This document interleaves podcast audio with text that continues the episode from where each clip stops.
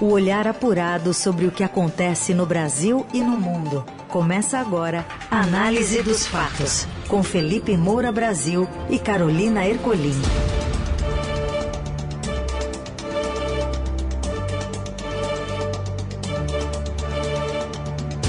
Bem-vinda, bem-vindo. Dia de estreia por aqui, edição número 1 um do Análise dos Fatos, um programa informativo, direto, ágil e leve para te abastecer de notícias no meio do dia, com tudo que de mais quente acontece no Brasil e no mundo. Não estarei só, Felipe Moura Brasil vai comentar as notícias sempre de segunda a sexta, a partir da uma da tarde aqui na Rádio Dourado e na sequência em formato podcast para você ouvir em todas as plataformas digitais nesta parceria de conteúdo com o Estadão. Aliás, já fica a dica para você favoritar e seguir a gente nos tocadores de podcast. Vamos aos destaques desta segunda-feira, 13 de março de 2023. Ministro da Fazenda diz que o Brasil tem gordura para reduzir taxa de juros e confirma que o novo arcabouço fiscal será apresentado nos próximos dias. Presidente Lula deve deixar de lado questão de gênero e escolher um homem para a vaga de ministro do Supremo Tribunal Federal. E ainda o segredo da felicidade, segundo a ciência, e os vencedores do Oscar 2023. Na Eldorado, análise dos fatos. O ministro da Fazenda, Fernando Haddad, afirma que a reforma tributária pode ser votada em junho e julho na Câmara e em setembro e outubro no Senado. Mais informações com o repórter do broadcast Cícero Cotrim. Boa tarde, Cícero. O ministro da Fazenda, Fernando Haddad, disse hoje que o governo pretende que a reforma tributária seja votada entre junho e julho na Câmara e entre setembro e outubro no Senado. Durante um evento organizado pelos jornais Valor Econômico e O Globo, ele se disse otimista com o andamento da proposta e garantiu que a reforma não vai contemplar a criação de um imposto nos moldes da antiga CPMF e não vai alterar o Simples Nacional. Haddad elogiou os presidentes da Câmara, Arthur Lira, e do Senado, Rodrigo Pacheco, e afirmou que a relação entre eles e o governo será fundamental para aprovar a proposta. Ele disse que o governo tem dialogado com os diversos setores que serão impactados pela medida e que já conseguiu diminuir, por exemplo, as resistências de alguns prefeitos que temiam perdas de arrecadação com o fim de impostos como o ISS. O ministro relatou ainda que o governo trabalha com um prazo de transição de 40 anos para a proposta, para garantir pequenos ajustes ano a ano nas alíquotas. Sobre o novo arcabouço fiscal que vai substituir o teto dos gastos, Haddad repetiu ainda que a proposta já foi finalizada pela equipe da Fazenda e poderá ser apresentada hoje ao vice-presidente ministro do Desenvolvimento, Indústria, Comércio e Serviços, Geraldo Alckmin. A ideia, conforme o ministro, é apresentar o texto ao presidente Luiz Inácio Lula da Silva esta semana. Felipe Moura Brasil, boa tarde. Salve, salve, Carol, equipe da Dourada FM, melhores ouvintes. Um prazer enorme estrear esse programa Análise dos Fatos, a coluna que virou programa e que vai continuar disponível nas plataformas de podcast. Vamos falar bem, então relação... sobre essa manifestação de Haddad hoje? Pois é, Carol. É, em primeiro lugar, é preciso deixar claro que o diagnóstico que o Haddad está fazendo sobre a situação tributária do Brasil está correto. Né? Muitas vezes o problema começa na raiz com diagnósticos errados. Então ele disse num evento hoje de jornais é, que não tem segurança sobre vários aspectos da legislação, recolhimento de imposto, impostos são pagos na fase de investimentos, está punindo investidor, exportador, industrial, famílias de baixa renda, Além de tudo, está punindo o próprio poder público, dada a litigiosidade dos tributos é, no poder judiciário. Então, essas foram as palavras dele, e isso tudo está absolutamente correto. Ele está muito alinhado com o secretário especial da reforma tributária, Bernardo Api, que é um economista sério, sensato, alguém que prega é, que todo o trabalho técnico seja feito para que haja uma apresentação muito robusta dessa proposta, para depois haver ali é o trâmite político, onde sempre se puxa a sardinha para um lado, se puxa para o outro, é, mas não poderia ser ao contrário, quer dizer, uma proposta já preparada para fins políticos, é, ela já, come, já começa errado. É, então, o API ele tem falado em entrevista, falou para a CNN, inclusive, na semana passada, é, que todo modelo é construído para manter a carga tributária, então essa transição da reforma, a mudança para um novo sistema é claramente neutra em termos de carga tributária. Se chamou de revolução a simplificação é, da arrecadação de impostos, falou que vai trazer benefícios para toda à sociedade, que vem com esse efeito, que é muito importante, né? É de redução do custo burocrático de pagar imposto. Quer dizer, além de pagar imposto, ainda tem todo um custo burocrático que no Brasil é o mais alto do mundo. E assim como a Haddad fala, que elimina litígios, que tem custo para o governo, gera insegurança jurídica, é, tem toda a questão também de eliminar a cumula, cumula, cumulatividade, né? essa palavra é difícil, tão difícil quanto inelegibilidade, né? mas essa eu já estou mais acostumado, que são aqueles impostos pagos ao longo da cadeia de produção, acabam onerando os investimentos, as importações, prejudicando o crescimento da economia. E é o crescimento o foco, justamente, é, dessa reforma é, do consumo. É, assim como a reforma também é, da, do caso da tributação da renda, né, que o governo Lula acabou deixando é, para o segundo semestre, porque há mais polêmicas em torno desse assunto. No caso é, dos impostos sobre consumo, já há mais consenso, então isso é, veio em primeiro lugar. Tem aquele problema da reforma do ICMS, que é a luta é, da indústria e serviços, ela desonera a indústria, onera os serviços, então o setor de serviços é, coloca ali a necessidade de aprovação da desoneração da folha, é, que é uma forma de, de compensar aquilo que é, eventualmente eles perdem. E há uma discussão interna dentro do governo e até divergências, por exemplo, entre o Haddad é, com o API é, e o ministro do Trabalho e Emprego, Luiz Marinho, a respeito do timing para você trabalhar a questão da desoneração das folhas de salário. Né? O Haddad e o API têm defendido que essa discussão deve ficar para uma segunda etapa lá, quando se tratar das mudanças na tributação da renda, patrimônio e também é, de folha de salários. O Marinho acha que isso já deve ser tratado logo e vamos ver qual vai ser o nível da pressão é, desse setor de, de serviços. É, era necessário compensar os governadores também pela perda de arrecadação com aquela medida do Bolsonaro que teve impacto bilionário no caixa estadual, né, ele sancionou lá uma, uma lei que uniformizou a alíquota do ICMS sobre gasolina, diesel, etanol, isso parece que já foi feito. O Haddad anunciou na sexta-feira um acordo de 26,9 bilhões de reais entre a União e os estados. Os governadores queriam que isso fosse resolvido antes de se começar a discutir a reforma tributária. Então, é, isso está devidamente encaminhado. O Haddad está com protagonismo e há outros elementos aí que a gente vai abordar aos poucos, como a questão de inflação e juros. Na Eldorado, análise dos fatos. O presidente Lula não pretende levar em consideração a questão de gênero na escolha do indicado para a vaga de ministro do Supremo Tribunal Federal. Lula tem recebido inúmeros apelos, sobretudo de movimentos sociais, para que uma mulher assuma uma cadeira na corte. O ministro Ricardo Lewandowski vai se aposentar compulsoriamente em maio, quando completará 75 anos. Assessores palacianos e o ministro do governo afirmaram ao Estadão que o petista tem dito que gênero do candidato não será determinante para a escolha. Aliados de Lula avaliam que há mais chances de o nome do advogado Cristiano Zanin, apontado como candidato favorito ao Supremo, nos bastidores de Brasília, prosperar na sabatina da Comissão de Constituição e Justiça no Senado e na votação no plenário da Casa, caso seja indicado para a primeira vaga a que o governo terá direito. Em rodas de conversas do Poder Judiciário, circulava a hipótese de o presidente indicar uma mulher para a vaga de Lewandowski para ter como trunfo político a nomeação de mais uma ministra. A eventual nomeação de uma mulher levaria a um fato inédito em 131 anos de instituição. Três ministras na composição do tribunal, que já tem Rosa Weber e Carmen Lúcia. A atual presidente da corte, Rosa Weber, deixará a toga em outubro.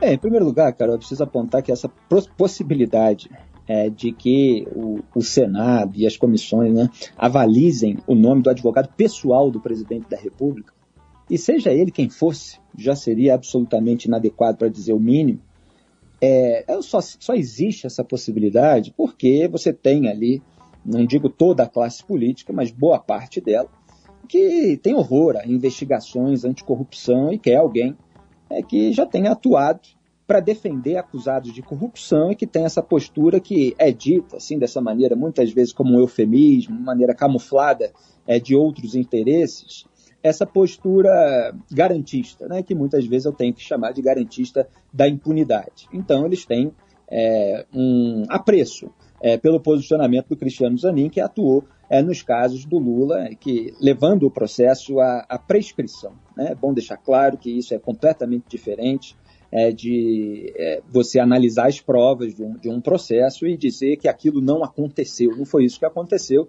Eles simplesmente é, fizeram manobras jurídicas até suar o gongo, quer dizer, o término do transcurso do prazo legal para o Estado punir o réu né, com declaração de incompetência anos depois, aí suspeição do juiz, aí tira é, do, do, começo, que foi em Curitiba, joga todo o processo para Brasília, juiz avaliza que não vai dar mais tempo, e, e o sujeito, mesmo com depois, mesmo depois de três condenações no caso do triplete, de duas do sítio de Atibaia, ele fica é, livre do processo.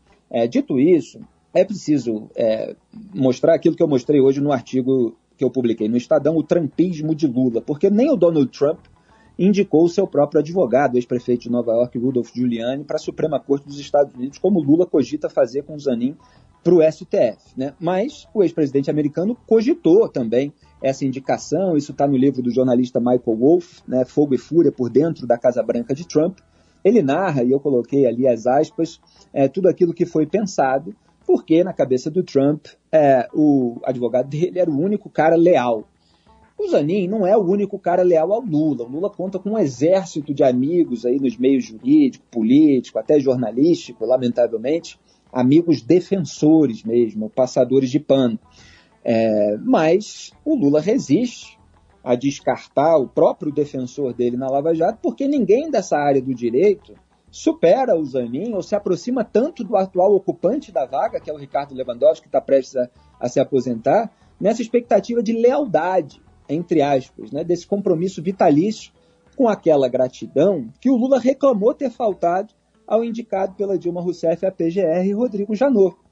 Quando o Rodrigo Janot é, começou a incomodar os 48 do segundo tempo, depois de muita pressão, é, fazendo denúncias é, contra o PT, incomodando inclusive é, o próprio Lula. Então ele espera ingratidão daqueles que são indicados por ele ao cargo. E acabou todo o pudor depois da Lava Jato, depois da investigação do Petrolão, porque antes se indicava ali o primeiro da lista tríplice é, da categoria, como era o caso do próprio Rodrigo Janot para a PGR, né, se buscava ali é, outros, se buscavam outros critérios para indicação é, para o STF, só que o PT não faz meia culpa. A meia culpa do PT é a seguinte: o erro que foi cometido foi dar brecha para que os escândalos fossem descobertos. Esse é o máximo de meia culpa que é feito dentro do partido e não quer mais se deixar essa brecha. Então, é, que você escolha gente fora da lista TRIPS, que você escolha o próprio advogado e tal, é uma tentativa de não se dar brecha nenhuma é, para que o partido acabe nas cordas. E você tem hoje um cenário de patrimonialismo descarado. Né? Você vê que quatro ministros do governo Lula, Rui Costa, Wellington Dias, Renan Filho e Valdez Góes, emplacaram as próprias esposas em tribunais de contas nos estados que governaram. O Lula acabou de manter na parte das comunicações o ministro Juscelino Filho, que, entre outras farras é, descobertas pelo Estadão, usou 5 milhões de reais do orçamento secreto para asfaltar a estrada que corta a própria fazenda. Então, assim, o que eu coloco é que nessa circunstância o apelo à impessoalidade, à moralidade pública, parece inútil. Né? Inclusive, essa, a, quali a qualificação técnica de alguém, como é, do próprio Zanin, ela não é salvo-conduto para conflito de interesse. Porque muitas vezes a gente vê a alegação assim, ah, mas o sujeito é qualificado. Ora, se ele é qualificado, que ele consiga outro emprego. Mas esse aqui é eticamente incompatível. O sujeito tem plenas condições de conseguir outros empregos. Aliás, o Zanin está rico aí, ele defende americano, já participou de processo envolvendo JIF, é, tem é, causas aí e, e, e clientes que pagam muito bem. Agora, é esse movimento crescente, só para concluir, pela indicação de uma ministra negra ao STF, por mais que isso esteja sendo descartado aí, de acordo com essas informações de bastidor, incomoda muito mais esse trampismo do Lula, porque constrange o PT no campo do zelo pela diversidade, que é tão caro ao discurso petista. Mas ele está tentando sair de mansinho, é, não se deixar guiar por isso, e pode acabar preferindo escolher um homem branco, e rico. O que acontece no Brasil e no mundo. Análise dos fatos. O ministro Alexandre de Moraes, do Supremo Tribunal Federal, mandou soltar mais 130 radicais denunciados pelos atos golpistas do dia 8 de janeiro na Praça dos Três Poderes. As decisões foram publicadas nesta segunda-feira e concedem liberdade provisória aos manifestantes. Com a flexibilização, eles poderão aguardar a conclusão do processo em liberdade, desde que cumpram uma série de medidas cautelares, como o uso de tornozeleira eletrônica, o acolhimento domiciliar à noite nos finais de semana e a apresentação semanal na vara de execuções penais local. Moraes também proibiu o uso de redes sociais e mandou cancelar passaportes e suspender autorizações para porte de arma de fogo e certificados de colecionador, atirador e caçador. O ministro considerou que os manifestantes já foram denunciados e, neste momento, não representam risco para a investigação ou para a sociedade. A decisão tem respaldado e tem respaldo da Procuradoria-Geral da República. Até o momento, a PGR denunciou 919 pessoas por incitação pública ao crime e associação criminosa. Dessas, 219 responderão também por crimes mais graves, como dano qualificado, abolição violenta do Estado de Direito e golpe de Estado. É preciso deixar claro que essas pessoas elas não estão livres do processo. O que vai acontecer é que elas vão responder é, pelo cometimento dos crimes é, que, em tese, ali elas cometeram, de acordo com a denúncia, em liberdade. E há uma previsão no Código de Processo Penal, está lá escrito, entre aspas, a prisão preventiva somente será determinada quando não for cabível a sua substituição por outra medida cautelar, fecho aspas. Então, é, o que se está impondo são justamente as medidas cautelares que substituem a prisão preventiva. Então, a tornozeleira eletrônica, a proibição de falar isso, aquilo, tal, etc.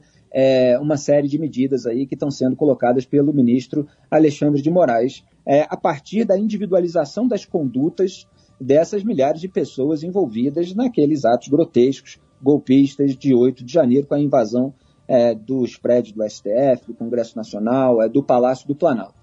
É, o que foi lamentável é, foi o que aconteceu no Dia Internacional da Mulher, é, em que o STF, que está lá para fazer justiça, não para fazer marketing, por meio é, do ministro Alexandre de Moraes, soltou 149 mulheres que haviam sido presas por envolvimento nos atos criminosos é, é, dessa data, de 8 de janeiro. É claro que, a partir do momento que você pode soltar essas pessoas, elas precisam ser soltas imediatamente. Elas não têm que ser é, esperar presas preventivamente até é, o Dia Internacional da Mulher, para que o ministro do STF possa fazer ali uma jogada de marketing, de olha como o Supremo está é, preocupado com as mulheres, etc. Então, é, aquilo suou é, como um ato político. Então, de repente, elas já podiam ter sido soltas antes, é difícil acreditar que há uma grande coincidência que não permitisse que homens, eventualmente soltos nessa nova leva, não pudessem ter sido soltos naquele dia. Ah, não, mas tinham que ser é, só mulheres. É, então, o STF precisa é, realmente se debruçar mais sobre as questões legais é, do que sobre as questões políticas, mas isso é, é, eu falo isso sem a menor expectativa de que vá mudar, porque é um tribunal eminentemente político, com uma composição de ministros indicados por presidentes da República. Você ouve Análise dos Fatos, com Felipe Moura Brasil e Carolina Ercolim. Voltamos com a análise dos fatos para falar também sobre os deslizamentos por causa das chuvas que deixam ao menos oito mortos em Manaus. E mãe e filha são achadas abraçadas entre os escombros. Essa história quem conta para a gente é a Renata Okumura. Boa tarde, Rê. Olá, muito boa tarde a todos. As fortes chuvas que atingiram Manaus no fim de semana provocaram deslizamentos de terra e deixaram ao menos oito pessoas mortas. De acordo com a prefeitura da cidade, quatro crianças entre 5 e 7 anos e quatro adultos foram encontrados, sendo quatro das vítimas de uma mesma família. Uma delas chegou a ser socorrida, mas não resistiu aos ferimentos. Mãe e filha foram achadas sem vida abraçadas nos escombros de uma casa em uma imagem que emocionou que ajudava no resgate. Ainda de acordo com a Defesa Civil, três pessoas foram resgatadas com vida. E por meio do Centro de Cooperação da cidade, o município ativou no domingo o Comitê de Gestão de Crise em decorrência das fortes chuvas e também deste caso que ocorreu durante a noite na rua Pinto d'Água, bairro Jorge Teixeira, na zona leste da cidade, onde 11 casas construídas em área de risco a quase 30 metros de altura ficaram soterradas. As buscas ainda continuam no local. Na Eldorado, análise dos fatos. O presidente dos Estados Unidos, Joe Biden, afirmou nesta segunda que os americanos podem ter confiança de que o sistema bancário é seguro. Durante breve declaração na Casa Branca antes de viajar à Califórnia, ele destacou a rápida ação de autoridades locais para lidar com problemas no Silicon Valley Bank e no Signature Bank, cujas quebras foram anunciadas nos últimos dias. Biden disse que, ao saber do problema nos bancos, já instruiu sua equipe a lidar com o problema e disse que a resposta veio a partir da sexta-feira passada. Ele elogiou o trabalho de reguladores para assumir o controle dos bancos, bem como medidas imediatas do Tesouro. Biden disse ainda que o comando do banco será demitido e também que os investidores não serão protegidos. Na Eldorado, análise dos fatos. E o São Paulo recebe o Água Santa no Allianz Parque e conta com reforços para ir à semi no Paulistão. Conta mais, Morelli. Olá, amigos. Hoje eu quero falar um pouquinho mais deste jogo do São Paulo com Água Santa lá no estádio do Palmeiras. A rua ali, a Palestra Itália, deve ser fechada para a chegada dos torcedores são paulinos. Não há mais ingresso à venda para esta partida. 27.800 ingressos foram disponibilizados para a torcida do São Paulo e cerca de 4.500 para a torcida do Água Santa. Lembrando que no jogo do Palmeiras com o São Bernardo no sábado, 39 mil, quase 40, estiveram no estádio, no Allianz Parque, acompanhando o time de Abel Ferreira. Desta vez, menos ingressos, menos entradas para os torcedores das duas equipes. O jogo ainda é de risco, teve reuniões das torcidas com a polícia, com as direções dos dois times envolvidos. O policiamento vai fazer uma vistoria na chegada dos torcedores. Os bares ali ao redor do estádio do Allianz Parque vão ficar abertos dependendo da decisão dos seus proprietários. A polícia deixou a cargo dos donos se abrem ou se fecham os bares antes e durante a partida, mas foi pedido pela polícia que a sede da Mancha Verde, ali também na mesma rua,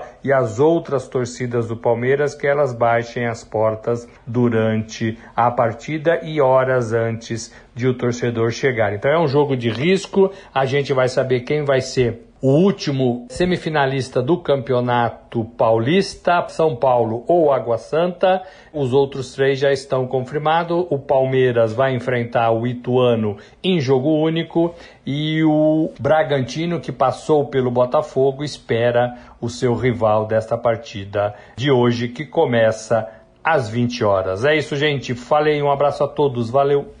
Análise dos fatos.